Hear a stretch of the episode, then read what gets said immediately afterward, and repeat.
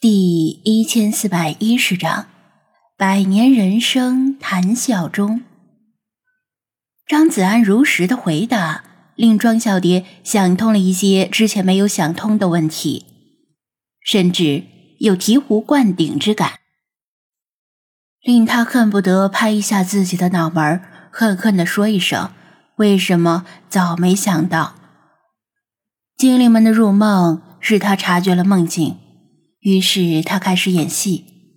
他本来可以演得更好，在梦境中与父母相处更长时间，比如在黄金周的最后一天，正常的说再见，还可以编出其他的理由来无限期的推迟。他已经给了他财富自由，给了他理由，但是当他发现精灵们的力量被极大削弱。可能在梦境世界中无法自保的时候，他决定提前终止这场戏。那一定是非常痛苦的决定。黄金周第三天的整整一天，他可能都在两难的抉择中煎熬，表面上却什么都没有表露出来。知晓了这一切，他也没有什么遗憾了。庄小蝶来回踱着步子。表面很镇定，内心也很迷茫，各种各样的思绪纷至沓来，令他头疼不已。如今人为刀俎，我为鱼肉。张子安悄悄地对精灵们使眼色，意思是你们入梦的目的已经达到了，是时候先行离开了，因为你们留下来也没有任何意义。这个世界的存亡都在他的一念之间。金色猫虽然不会说话，但神色显然是嗤之以鼻。他从来不知道什么是逃跑，至少不会在区区一只蝴蝶面前逃跑。茶色猫更是淡定，一副泰山崩于顶而色不变的神情。正是他强由他强。清风拂山岗，蓝猫无所畏惧。死亡不属于喵喵主义者，他早就看不惯这只蝴蝶的唯心主义，整天宣扬小布尔乔亚那些鸳鸯蝴蝶梦的靡靡之音，浑身的不爽正无处发泄。小猴子嗖嗖的挥舞着树枝，决心以后不能总是坐着写小说。要积极的锻炼身体，像美猴王一样能文能武。嗯，嘎嘎，吃屁吃屁！灰鹦鹉撅着屁股一挺一挺的，令人担心它会不会放屁崩出屎来。不良于行的哑女被困在车里，轮椅无法移动，令她干着急也没有办法。黑白小猫。目光灼灼地盯着庄小蝶，天上白云苍狗，宛如剪影。他们没有任何一个打算不战而逃，虽然明知没有半分取胜的希望。庄小蝶驻足，转头：“我再给你一次选择的机会。”他咬牙说道：“你可以装作什么都不知道。”我也可以装作什么都没有发生，就这样继续生活在梦境里。他也不知道自己为什么会提出这个方案，也许是很舍不得这个梦就这样结束吧。张子安很意外，但是他很快摇头：“谢谢你，但是够了，再好的梦也该结束了。”为什么？为什么？他的声调骤然提高，声嘶力竭的宣泄心中的愤怒。他已经如此委曲求全，他却如此不识好歹。放下你的成见吧，为什么你一定要固执的认为现实世界更好？难道你忘了？在现实世界里受到的那些歧视、压迫、不公和黑暗，还是说你以为梦境很短暂，因为你怕死，怕现实中的身体死亡。他大声的质问道：“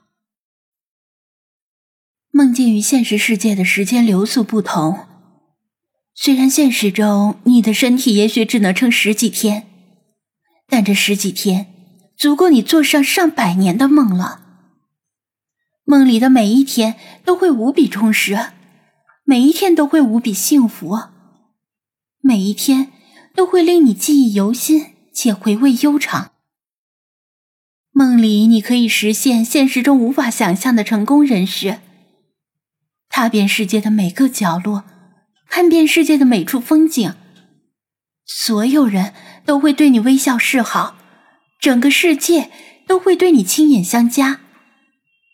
这是任何小说、电影、电视剧的主角都不曾拥有的礼遇。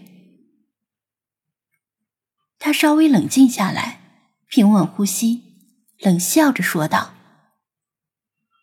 而现实世界呢？人生百年，也不过是一场虚空大梦。韶华白首，只在转瞬之间。现实百味，甜只占其一，剩下的九十九，都是遗憾、懊恼、酸楚、空虚、痛苦、愤怒、纠结、后悔。”这样的人生，难道真的值得你去苦苦追寻？别说什么为了体验完整的人生，人生在世，谁是为了体验痛苦才活着的？他一口气发现完心中郁积已久的话，脸色因为激动而染上层层红晕，心胸之间也畅快了不少。是啊。明知山有虎，偏向虎山行的一定是傻瓜。同样是体验百年的人生，一侧是父母在堂，红袖添香，儿女双全，百病不侵，心想事成；在垂垂老矣之后，了无遗憾，微笑瞑目。另一侧是付出往往无法得到回报，信任却可能遭遇背叛。努力拼搏，却处处碰壁。刚刚摸到成功的门槛，就身染重疾，出师未捷身先死。只有傻瓜才会选择后者。张子安默默的听着，没有打断他的话，也没有反驳，因为他的话完全正确，无从反驳。他毫不怀疑他能够实现承诺。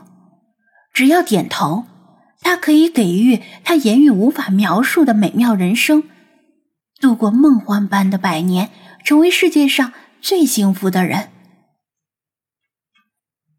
所以，我再问你一次，最后一次，你选择什么？瑰丽多彩的梦境，亦或苦难交织的现实？他满怀信心的质问道：“张子安，长吁一口气。我真希望能早一点遇到你。什么意思？别打哑谜。”他心中一动。如果在现实中我刚返回滨海的时候遇到你，我肯定义无反顾选择前者，哪怕明知是梦也好。能够拥有充满幸福的人生百年，是不是梦又有什么关系呢？他轻轻的笑了，思绪回忆到去年的秋天。但是现在的我只能选择后者了。他遗憾的说道：“为什么？”他难以置信，莫非他真是个大愚若智的傻瓜？他侧头，先是扫视着精灵们，继而视线又移向宠物店门口的小女孩和宅女，以及两个高谈阔论的男子大学生。因为在现实中，大家在为我担心。如果我就这样沉睡不醒，又有很多人会为我伤心。我怎么能抛下他们而独自得到幸福呢？精灵们，所有的精灵们，无论是有形还是无形，陡然睁大了眼睛，眼眸中迸发出前所未有的炽烈情感。